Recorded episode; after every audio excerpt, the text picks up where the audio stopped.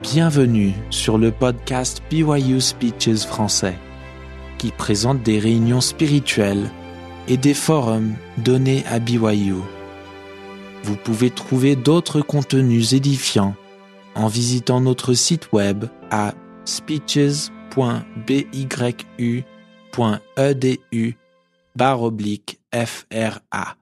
Brad Wilcox du Bureau général de l'École du dimanche a prononcé ce discours intitulé Sa grâce suffit, le 12 juillet 2011. Je suis reconnaissant d'être ici avec ma femme, Debbie, et mes deux plus jeunes enfants qui étudient actuellement à BYU et d'autres membres de notre famille qui sont avec nous aujourd'hui. C'est un honneur d'être invité à prendre la parole devant vous aujourd'hui. Il y a plusieurs années, j'ai reçu une invitation à prendre la parole à la conférence des femmes. Lorsque je l'annonçai à ma femme, elle me demanda Sur quel sujet t'ont-ils demandé de parler? J'étais si enthousiaste que j'ai mélangé mes mots et j'ai dit On m'a demandé de parler du fait de transformer ses forces en faiblesse. Elle réfléchit une minute et dit Eh bien, ils ont trouvé la personne idéale pour cette tâche. Elle avait alors raison. Je pourrais donner une conférence sur ce sujet, mais je pense qu'aujourd'hui, je ferais mieux de revenir au sujet initial et de parler de la transformation des faiblesses en force et de la façon dont la grâce de Jésus-Christ suffit, suffit pour nous couvrir, suffit pour nous transformer et suffit pour nous aider aussi longtemps que durera ce processus de transformation. La grâce du Christ suffit pour nous couvrir. Un jour, une étudiante de BYU est venue me voir et m'a demandé si nous pouvions parler. J'ai dit, bien sûr, comment puis-je vous aider? Elle a dit Je ne comprends tout simplement pas la grâce. J'ai répondu Qu'est-ce que vous ne comprenez pas exactement? Elle a dit Je sais que je dois faire de mon mieux et qu'ensuite, Jésus fait le reste, mais je n'arrive même pas à faire de mon mieux. Elle m'a ensuite dit toutes les choses qu'elle devait faire parce qu'elle est mormone, mais qu'elle ne faisait pas. Elle poursuivit. Je sais que je dois faire ma part, et alors Jésus compense la différence et comble le fossé entre ma part et la perfection, mais qui comble le fossé entre là où je suis maintenant et ma part? Elle a ensuite continué à me dire toutes les choses qu'elle ne devait pas faire parce qu'elle est mormone, mais qu'elle faisait quand même. Finalement, j'ai dit, Jésus ne comble pas la différence. Jésus fait toute la différence. La grâce ne consiste pas à combler les lacunes, elle consiste à nous combler. Voyant qu'elle était toujours confuse, j'ai pris une feuille de papier et j'ai dessiné deux points, un en haut représentant Dieu et un en bas représentant nous. Ensuite, je lui dis, À vous de tracer la ligne. Quelle est notre part? Quelle est la part du Christ Elle alla droit au centre de la page et commença à tracer une ligne. Puis, compte tenu de ceux dont nous avions parlé, elle est allée au bas de la page et a tracé une ligne juste au-dessus du point du bas. J'ai dit faux. Elle a dit Je savais que c'était plus haut. J'aurais dû simplement le tracer ainsi, parce que je le savais. J'ai répondu, Non, la vérité est qu'il n'y a pas de ligne. Jésus comble tout l'espace. Il a payé notre dette en totalité. Il n'a pas tout payé hormis quelques petites pièces. Il a entièrement payé. C'est fini. Elle a dit, D'accord. Alors, je n'ai rien à faire? Oh non, ai-je dit. Vous avez beaucoup de choses à faire, mais ce n'est pas pour combler le fossé nous ressusciterons tous, nous retournerons tous en la présence de Dieu. Ce que notre obéissance sert à déterminer, c'est dans quel type de corps nous prévoyons de ressusciter, à quel point nous prévoyons d'être à l'aise en la présence de Dieu et combien de temps nous prévoyons d'y rester. Le Christ nous demande de faire preuve de foi en lui, de nous repentir, de contracter et de respecter des alliances, de recevoir le Saint-Esprit et de persévérer jusqu'à la fin. En nous y conformant, nous ne satisfaisons pas aux exigences de la justice, pas même dans la moindre mesure. Par contre, nous montrons notre reconnaissance pour ce que Jésus-Christ a fait en le suivant dans le but de mener une vie semblable à la sienne. La justice exige la perfection immédiate ou une punition quand nous échouons. Jésus ayant pris sur lui cette punition, il peut nous offrir la possibilité d'atteindre la perfection ultime et nous aider à atteindre ce but. Il peut pardonner ce que la justice ne pourrait jamais pardonner, et il peut se tourner vers nous désormais avec ses propres exigences. Alors, quelle est la différence? a-t-elle demandé. Que nos efforts soient requis par la justice ou par Jésus, ils sont toujours requis de nous. C'est vrai, ai-je dit, mais ils sont nécessaires dans un but différent. Satisfaire aux exigences du Christ, c'est comme payer une hypothèque au lieu d'un loyer ou faire des dépôts dans un compte d'épargne au lieu de rembourser une dette. Vous devez toujours effectuer le paiement chaque mois, mais la raison n'est plus du tout la même. La grâce du Christ suffit pour nous transformer. L'accord que le Christ passe avec nous ressemble à ce que fait une mère qui offre des leçons de musique à son enfant. La mère paie le professeur de piano. Combien savent de quoi je parle? Parce que la mère paie la dette en totalité, elle peut s'adresser à son enfant et lui demander quelque chose en retour. De quoi s'agit-il? De la pratique. La pratique de l'enfant paie-t-elle le professeur de piano? Non. La pratique de l'enfant rembourse-t-elle à la mère l'argent qu'elle donne au professeur de piano? Non. La pratique est la façon dont l'enfant témoigne à sa mère sa reconnaissance pour son merveilleux cadeau. Si l'enfant considère que sa mère est trop exigeante avec lui, enfin, maman, pourquoi faut-il que je pratique? Aucun autre enfant n'a à le faire. De toute façon, je serai joueur de baseball professionnel. C'est peut-être parce qu'il ne voit pas encore avec les yeux de sa mère. Il ne voit pas combien sa vie pourrait être meilleure s'il choisissait de vivre à un niveau plus élevé. De la même façon, parce que Jésus a satisfait aux exigences de la justice, il peut maintenant se tourner vers nous et nous dire ⁇ Suivez-moi, gardez mes commandements ⁇ Si nous considérons que ces exigences sont bien trop élevées, enfin, aucun autre chrétien ne doit payer la dîme, aucun autre chrétien ne doit aller en mission, servir dans des appels et participer à l'œuvre du Temple. Peut-être est-ce parce que nous ne voyons pas encore avec les yeux du Christ. Nous n'avons pas encore compris ce qu'il essaie de faire de nous. Bruce C. Hafen a écrit Le grand médiateur nous demande de nous repentir non pas parce que nous devons le rembourser en échange du paiement de notre dette vis-à-vis -vis de la justice, mais parce que le repentir amorce un processus de développement qui, avec l'aide du Sauveur, nous conduit sur le chemin pour devenir une personne sainte. Dallin H. Hawkes a dit, en se référant à l'explication du président Spencer W. Kimball, Le pécheur repentant doit souffrir pour ses péchés, mais cette souffrance a un objectif différent de celui de la punition ou de celui du remboursement d'une dette. Son but est le changement. Transposons cela dans les termes de l'enfant pianiste. L'enfant doit pratiquer le piano, mais cette pratique a un objectif différent de celui de la punition ou du remboursement. Son objectif est le changement. J'ai des amis chrétiens, nés de nouveau, qui me disent Vous, les Mormons, vous essayez de gagner votre retour au ciel. Je réponds Non. Nous ne gagnons pas le ciel. Nous apprenons à vivre au ciel. Nous nous y préparons. Nous faisons des efforts pour atteindre ce but. Ils me demandent Avez-vous été sauvé par la grâce? Je réponds Oui, absolument, totalement, complètement, heureusement, oui. Ensuite, je leur pose une question qu'ils n'ont peut-être pas pleinement envisagée. Avez-vous été changé par la grâce? Ils sont tellement enthousiastes à l'idée d'être sauvés qu'ils ne pensent peut-être pas assez à la suite. Ils sont si heureux que la dette soit payée qu'ils en oublient peut-être la raison initiale de l'existence de cette dette. Les saints des derniers jours savent non seulement de quoi Jésus nous a sauvés, mais aussi pourquoi il nous a sauvés. Comme le dit mon ami Brett Sanders, une vie influencée par la grâce commence finalement à ressembler à la vie du Christ. Comme le dit mon ami Omar Canals, alors que beaucoup de chrétiens considèrent la souffrance du Christ comme une immense faveur qu'il nous a faite. Les saints des derniers jours la reconnaissent aussi comme un énorme investissement qu'il a fait en nous. Comme le dit Moroni, la grâce ne consiste pas seulement à être sauvé. Il s'agit aussi de devenir comme le Sauveur. Le miracle de l'expiation ne nous permet pas seulement de vivre après la mort, mais aussi de vivre plus abondamment. Le miracle de l'expiation ne nous permet pas seulement d'être purifiés et réconfortés, mais nous permet aussi d'être transformés. Les Écritures précisent bien que rien d'impur ne peut demeurer auprès de Dieu. Mais, frères et sœurs, aucune chose inchangée ne le voudra. Je connais un jeune homme qui vient de sortir de prison, une fois de plus.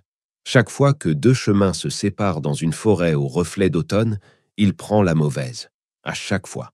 Quand il était adolescent et qu'il faisait face à toutes les mauvaises habitudes auxquelles un adolescent peut être confronté, j'ai dit à son père, Il faut qu'il aille à IFY, un programme de développement spirituel et social pour la jeunesse de l'Église sponsorisé par BYU. Je travaille avec ce programme depuis 1985. Je sais tout le bien que l'on peut en retirer. Son père a dit ⁇ Je n'en ai pas les moyens ⁇ J'ai dit ⁇ Je ne les ai pas non plus, mais mettez-y l'argent que vous pouvez y mettre et je ferai la même chose, puis nous irons voir ma mère, parce qu'elle a le cœur sur la main. Ce jeune homme est finalement allé à EFY. Mais combien de temps pensez-vous qu'il y est-il resté? Pas même un jour. À la fin de la première journée, il a appelé sa mère et lui a dit Fais-moi sortir d'ici. Le ciel ne sera pas le ciel pour ceux qui n'ont pas choisi d'être célestes. Dans le passé, je m'étais fait une représentation imagée de ce que serait le jugement final, et elle ressemblait à ceci. Jésus debout avec un presse-papier et Brad, de l'autre côté de la pièce, regardant nerveusement Jésus. Jésus vérifie son presse-papier et dit Oh zut, Brad, tu l'as raté de deux points. Brad, suppliant Jésus. S'il te plaît, vérifie la dissertation une fois de plus. Il doit y avoir un moyen pour que tu récupères deux points de plus dans cette dissertation. C'est comme ça que je l'ai toujours vu. Mais plus je vieillis, et plus je comprends ce merveilleux plan de rédemption, plus je me rends compte que lors du jugement dernier, ce ne sera pas le pécheur impénitent qui suppliera Jésus. Laisse-moi rester. Non, il dira probablement Fais-moi sortir d'ici. Connaissant la personnalité du Christ, je crois que si quelqu'un devait mendier quelque chose dans ces circonstances, ce serait probablement Jésus suppliant le pécheur impénitent. S'il te plaît, choisis de rester. S'il te plaît, utilise mon expiation, pas seulement pour être purifié, mais pour changer au point que tu veuilles rester. Le miracle de l'expiation n'est pas seulement qu'elle nous permet de rentrer chez nous, mais que par miracle, nous nous y sentions aussi chez nous. Si le Christ n'exigeait pas la foi et le repentir, nous n'aurions pas le désir de changer.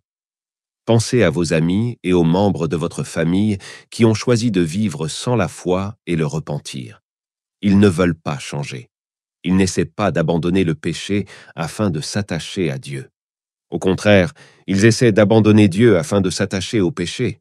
Si Jésus n'exigeait pas d'alliance et n'accordait pas le don du Saint-Esprit, il n'y aurait aucun moyen de changer. Nous serions laissés à tout jamais à notre seule volonté, sans avoir accès à son pouvoir. Si Jésus n'exigeait pas de nous de persévérer jusqu'à la fin, nous ne pourrions pas intérioriser ces changements avec le temps. Leur effet sur nous ne serait qu'à jamais superficiel et extérieur au lieu d'être profondément ancré en nous et de faire partie de nous, de ceux que nous sommes. En termes simples, si Jésus n'exigeait pas la pratique, nous ne deviendrions jamais des pianistes. La grâce du Christ suffit pour nous aider. Mais, frère Wilcox, est-ce que vous vous rendez compte combien il est difficile de pratiquer? Je ne suis pas vraiment bon au piano. Je fais beaucoup de fausses notes. Il me faut une éternité pour y arriver. Mais attendez, tout cela ne fait-il pas partie du processus d'apprentissage? Quand un jeune pianiste fait une fausse note, nous ne disons pas qu'il n'est pas digne de continuer à pratiquer. Nous n'attendons pas de lui qu'il soit parfait. Nous attendons juste de lui qu'il continue d'essayer. La perfection peut être son but ultime, mais, pour l'instant, nous pouvons nous satisfaire de le voir progresser dans la bonne direction. Pourquoi cette perspective est-elle si facile à comprendre dans le contexte de l'apprentissage du piano, mais si difficile à saisir dans celui de l'apprentissage de la vie céleste? Trop de gens abandonnent l'Église parce qu'ils sont fatigués d'avoir constamment l'impression qu'ils ne sont pas à la hauteur. Ils ont essayé par le passé, mais ils ont continuellement l'impression qu'ils ne sont tout simplement pas assez bons. Ils ne comprennent pas la grâce. Certaines jeunes filles savent qu'elles sont les filles d'un Père céleste qui les aime et qu'elles aiment. Ensuite, elles obtiennent leur diplôme d'études secondaires, et les vertus qu'elles ont mémorisées sont mises à l'épreuve. Elles font des erreurs, elles laissent les choses aller trop loin, et soudain elles pensent que tout est fini. Ces jeunes filles ne comprennent pas la grâce. Certains jeunes hommes grandissent toute leur vie en chantant ⁇ J'espère qu'on m'enverra en mission ⁇ puis ils grandissent un peu et abandonnent complètement. Ils deviennent aigle scouts, obtiennent leur diplôme d'études secondaires et partent à l'université. Puis, soudain, ces jeunes gens découvrent combien il est facile de ne pas être digne de confiance, loyal, serviable, amical, courtois, gentil, obéissant, joyeux, économe, courageux, propre ou respectueux, pour reprendre les valeurs mentionnées dans la devise du programme de scoutisme américain. Ils se trompent. Ils disent ⁇ Je ne le ferai plus jamais ⁇ Puis ils le refont. Ils disent ⁇ Je ne le ferai plus jamais ⁇ Puis ils le refont.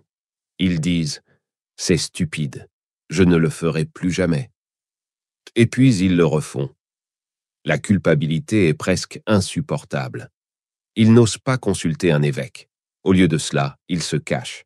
Ils disent ⁇ Je ne peux pas faire ce truc mormon. J'ai essayé, et les attentes sont tout simplement trop élevées. Alors ils démissionnent. Ces jeunes hommes ne comprennent pas la grâce.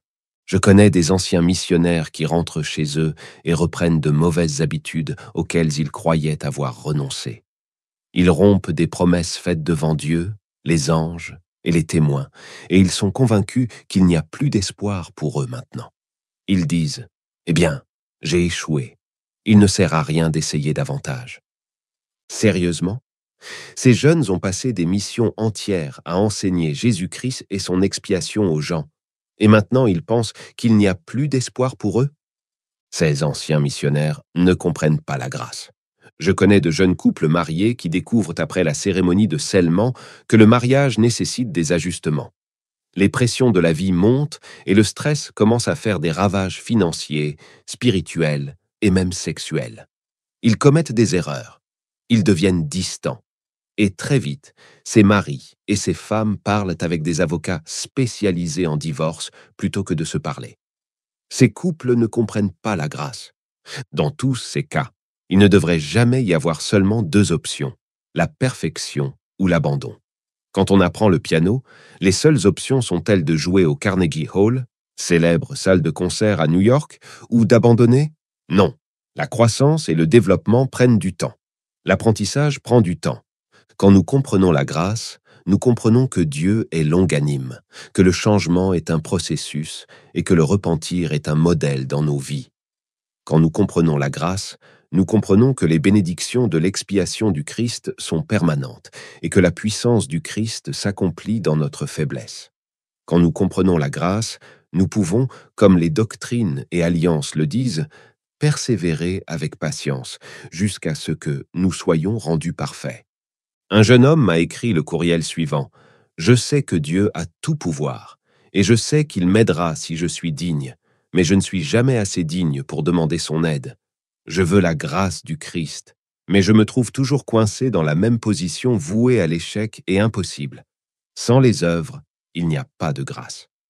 Je lui ai répondu et j'ai témoigné de tout mon cœur que le Christ n'attend pas à la ligne d'arrivée une fois que nous avons fait tout ce que nous pouvons faire. Il est avec nous à chacun de nos pas. Bruce C. Hafen, ancien membre des 70, a écrit le don de grâce que le Sauveur nous offre n'est pas nécessairement limité dans le temps à après tout ce que nous pouvons faire. Nous pouvons recevoir sa grâce avant, pendant et après le moment où nous faisons des efforts. La grâce n'est donc pas un turbo qui entre en action une fois que nous avons épuisé toute notre énergie. En fait, c'est notre source d'énergie constante. Ce n'est pas la lumière au bout du tunnel, mais la lumière qui nous fait avancer dans le tunnel. On n'atteint pas la grâce quelque part au bout de la route. On la reçoit ici et maintenant. Ce n'est pas une touche finale, c'est la touche du consommateur de notre foi. Dans douze jours, nous célébrerons ici en Utah la fête des pionniers.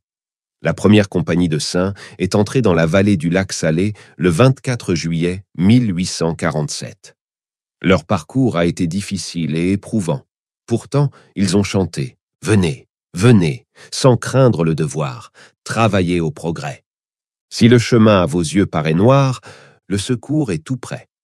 La dernière phrase de cette strophe dans la version anglaise dit La grâce sera comme ton jour. Quelle phrase intéressante. On l'a tous chanté des centaines de fois, mais a-t-on pris le temps de réfléchir à ce que cela signifie La grâce sera comme ton jour. La grâce sera comme le jour. Aussi sombre que la nuit puisse devenir, nous pouvons toujours compter sur le lever du soleil. Aussi sombre que puissent paraître nos épreuves, nos péchés et nos erreurs, nous pouvons toujours avoir confiance en la grâce de Jésus-Christ. Gagnons-nous un lever de soleil? Non. Devons-nous être dignes d'une chance de recommencer? Non. Nous devons simplement accepter ces bénédictions et en profiter. Aussi certain que chaque jour est nouveau, la grâce, le pouvoir habilitant de Jésus-Christ est constante. Les pionniers fidèles savaient qu'ils n'étaient pas seuls. La tâche qui les attendait n'a jamais été aussi grande que la puissance qui les soutenait. Pour conclure, je réaffirme que la grâce du Christ suffit. Elle suffit pour couvrir notre dette, elle suffit pour nous transformer et elle suffit pour nous aider aussi longtemps que ce processus de transformation durera. Le livre de Mormon nous enseigne à compter uniquement sur les mérites et la miséricorde et la grâce du Saint Messie. Ce faisant, nous ne découvrons pas, comme le croient certains chrétiens, que le Christ n'exige rien de nous. Au contraire, nous découvrons la raison pour laquelle il exige tant, ainsi que la force de faire tout ce qu'il demande. La grâce n'est pas l'absence d'attentes élevées de la part de Dieu. La grâce est la présence du pouvoir de Dieu. Neil A. Maxwell a dit un jour Ce qui suit. Maintenant, permettez-moi de parler à ceux qui sont ballottés par une fausse insécurité, qui, bien que travaillant avec dévouement dans le royaume de Dieu, ont des sentiments récurrents de ne jamais être à la hauteur. Ce sentiment d'insuffisance est normal. Il est impossible pour l'Église de décrire honnêtement où nous devons encore aller et ce que nous devons encore faire sans créer un sentiment d'immense distance. C'est un évangile de grandes attentes, mais la grâce de Dieu suffit pour chacun de nous. Avec frère Maxwell, je témoigne que la grâce de Dieu suffit, la grâce de Jésus suffit. Elle est suffisante. Elle est tout ce dont nous avons besoin. Oh, les jeunes, n'abandonnez pas. Continuez d'essayer. Ne cherchez pas d'échappatoire ni d'excuses. Cherchez le Seigneur et sa force parfaite. Ne cherchez pas quelqu'un à blâmer. Cherchez quelqu'un pour vous aider. Recherchez le Christ et, ce faisant, je vous promets que vous ressentirez le pouvoir habilitant que nous appelons sa grâce prodigieuse. Je laisse ce témoignage et tout mon amour, car je vous aime. Dieu m'est témoin que j'aime les jeunes de cette Église. Je crois en vous. Je vous soutiens. Et je ne suis pas le seul. Les parents vous soutiennent, les dirigeants vous soutiennent, et les prophètes vous soutiennent. Et, surtout, Jésus vous soutient et vous fortifie.